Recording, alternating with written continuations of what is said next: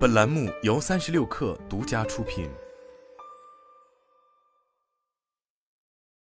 本文来自微信公众号“三亿生活”。作为不少开发者眼中的屠龙勇士，敢于向 App Store 和 Google Play 开火的 Epic Games，确确实实也改变了奠定移动互联网繁荣基础的应用商店经济。而更高的分成比例、对中小开发者的政策优惠，乃至允许使用第三方支付系统，如此种种此前从未有过的改变，在近年来也已陆续变为现实。日前，Epic Games 又一次向苹果与谷歌发起了诉讼。而每一次在法庭上的对决中，总会有一些隐秘被曝光。此次则轮到了谷歌。据悉，在最新披露的一份法庭文件中显示，谷歌已经与大型 APP 开发者达成了至少二十四项协议，以阻止他们推出应用商店，与谷歌旗下的 Google Play Store 竞争。在这份文件中显示，二零二零年一月，动视暴雪与谷歌签署协议，后者三年内其支付三点六亿美元，以换取前者放弃构建自有应用商店的计划。同样也是在二零二零年，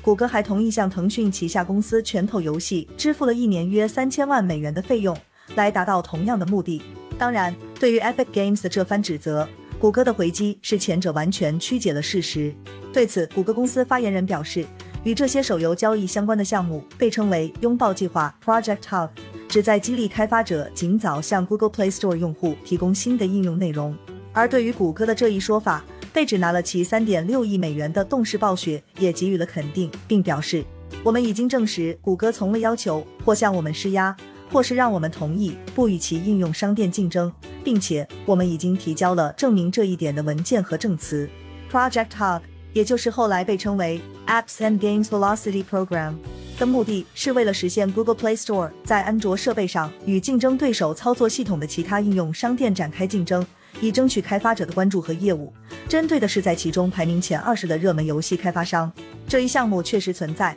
但谷歌并不是准备用它来收买游戏大厂，以阻止后者建设自己的应用分发渠道。诚然，在二零一八年，Epic Games 推出彼时如日中天的《堡垒之夜》安卓版时，并未按常规操作首先登陆 Google Play Store，而是与三星合作在 Galaxy Note 九系列上率先上线。这一行为很快就引发了谷歌方面的警惕。根据二零一九年 Google Play Store 财务团队的一份报告指出，Epic Games 可能会与三星等 OEM 厂商达成交易，预装 Epic 应用商店，并以更低的销售提成来吸引开发者入驻。来自谷歌方面的测算表明，等到二零二二年，安卓平台的 Epic 应用商店可能会导致 Google Play Store 损失三点五亿至十四亿美元的预期收入。如果亚马逊或三星等其他应用商店与 Epic 应用商店一起获得全面发展，这一损失可能会增至六十亿美元，因此 Epic Games 方面认为，谷歌的 Project Hub 是为了阻止其他大型游戏厂商建设属于自己的应用分发渠道。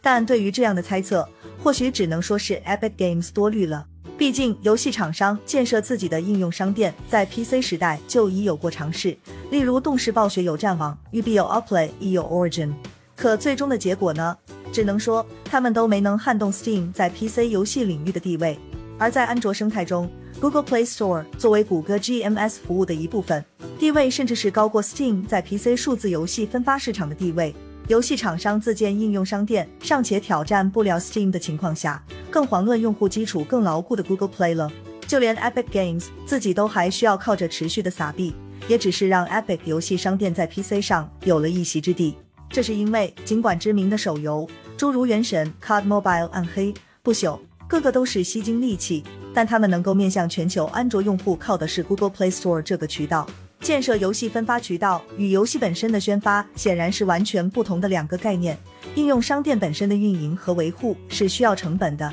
要不 Eat Origin 也不会被玩家称为烂橘子，育碧也不会有土豆服务器这个梗。在漫长的时间里，Google Play Store 与 App Store 无疑是平台方与游戏厂商达成的动态平衡。如若不然，作为被应用商店盘剥最严重的对象，游戏厂商显然应该会选择与 Epic Games 站在同一战线。然而，现实是在过去的三年里，就 Epic Games 与 Google Play Store 和 App Store 的争议，腾讯、网易、动视暴雪、一育碧、任天堂、索尼等厂商要么作壁上观，要么就是选择支持谷歌和苹果。那么，真的是谷歌用钱收买了游戏厂商吗？当然不可能。就拿谷歌向动视暴雪提供的三年三点六亿美元计算，也就是每年一点二亿美元。然而，根据动视暴雪刚刚发布的二零二二年第三季度财报显示，仅仅是在这一个季度，其移动端收入就达到了九点三二亿美元。按照安卓与 iOS 各贡献百分之五十的营收粗略计算，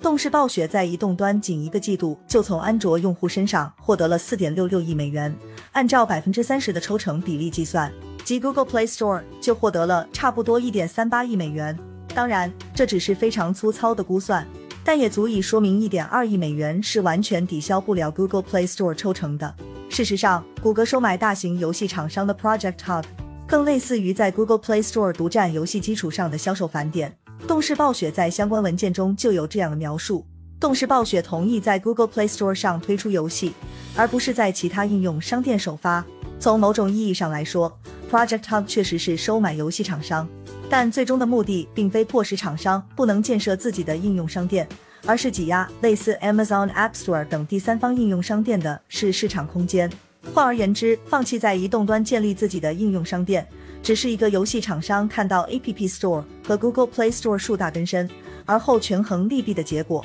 即使是没有 Project Hub，谷歌不付这笔钱，其他游戏厂商也不会选择站在 Epic Games 一边。毕竟 Epic Games 想要动摇 App Store 在 iOS、Google Play Store 在安卓的地位，几乎可以说是天方夜谭。